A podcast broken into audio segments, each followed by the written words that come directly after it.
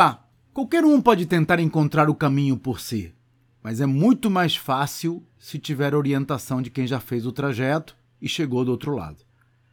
Richard Branson, fundador do grupo Virgin, destacou a importância da mentoria que recebeu do executivo da British Airlines para tirar a Virgin Atlantic do chão.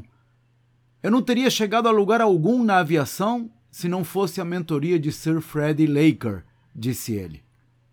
De fato, um estudo feito pela Endeavor mostrou que 33% dos empreendedores que receberam mentoria entraram na lista das empresas que mais crescem, contra apenas 10% dos que não foram mentorados.